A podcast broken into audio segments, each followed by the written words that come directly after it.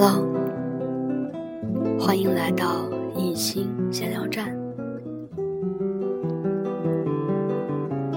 人们常说，女儿是爸爸的小棉袄，也有人说，女儿是爸爸前世的情人。那我觉得，凡是有女儿的爸爸，是世界上最幸福的人。偶然看到了一篇一个爸爸写给女儿的信，那信的内容是这样的：“亲爱的女儿，此刻你已经睡熟了。你是在我为你讲第五个故事时睡着的。你总是不爱盖被子，现在还在咳嗽。”怕你再冻着，爸爸帮你盖上被子，又轻轻地吻了吻你的额头。你的样子真可爱，你的额头真香甜。时间还早，爸爸不想睡，又不想影响你，就关了灯，靠盲打来写这封信。你是个乖孩子。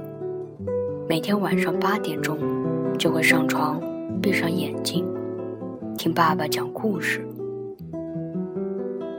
这是从小养成的习惯。过去，爸爸在信中说过，早在你还未出生时，爸爸就开始给你讲故事了。准确的说，是给你妈妈和妈妈肚子里的你一起讲故事。当时每天讲的最多的故事是《我是猫》，故事很长，我不知道当时你是否喜欢，你妈妈倒是特别喜欢，至今他还记得开篇的“咱家是猫”这句。在你两三岁时，听得懂故事时，每天晚上。睡前故事变成了爸爸的专利。最初，爸爸只要为你讲爸爸小时候看过的《小羊和大灰狼》《狼来了》《小红帽》《白雪公主》这类短小的童话故事就可以了。可是，当你到了三岁时，已经不满足于听这些早已熟知的故事，就每次都会给爸爸出个新题目。要爸爸自己编故事，比如你会说出老狼、大象、兔子、小猴和小羊这几个角色，让我根据这些动物角色编出个好听的故事来。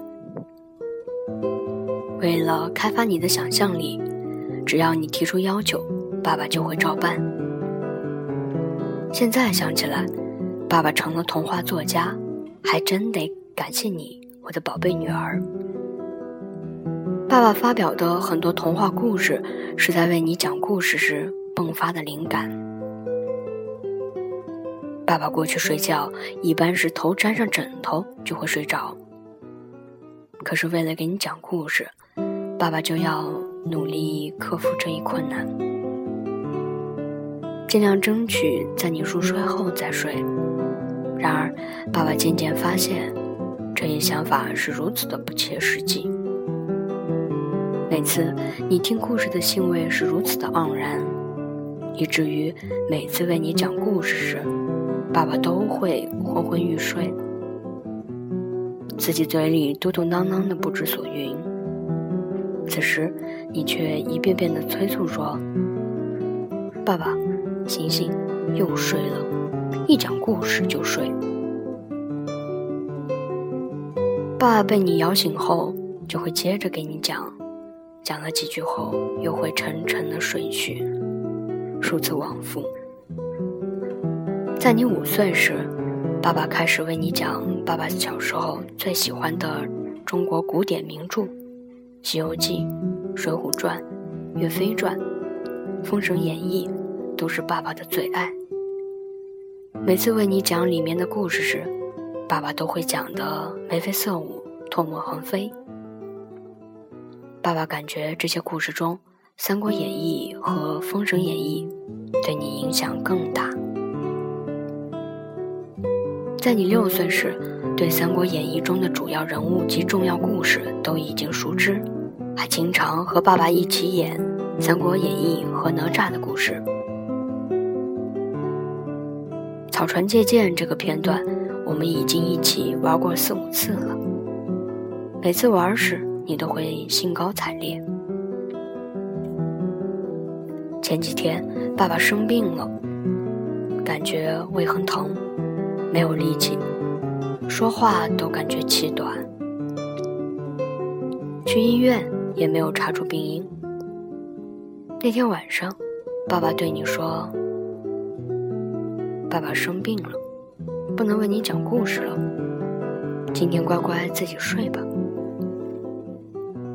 你很懂事的答应了。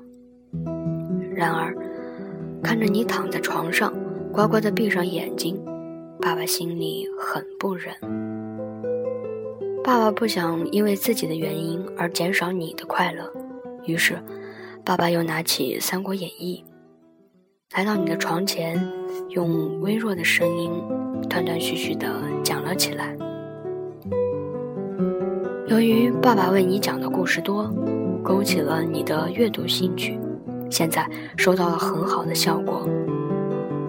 和不少同龄的孩子比，你读的书数量多，领域广。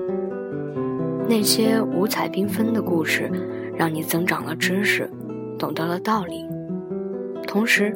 识字量在同龄孩子中也较为突出。爸爸始终坚信自己的付出是有意义的。实践证明，爸爸是对的。其实，我亲爱的女儿，爸爸想让你知道，我最愿看到的就是你灿烂的笑脸，我最愿听到的，就是你清脆的笑声。我最愿想的就是你每一点可喜的进步。爸爸愿意为你讲故事，爸爸也愿意通过故事与你交流。爸爸想让你知道，我不仅是你的爸爸，更是你的知心朋友。爸爸爱你，晚安，宝贝女儿。爱你的老爸。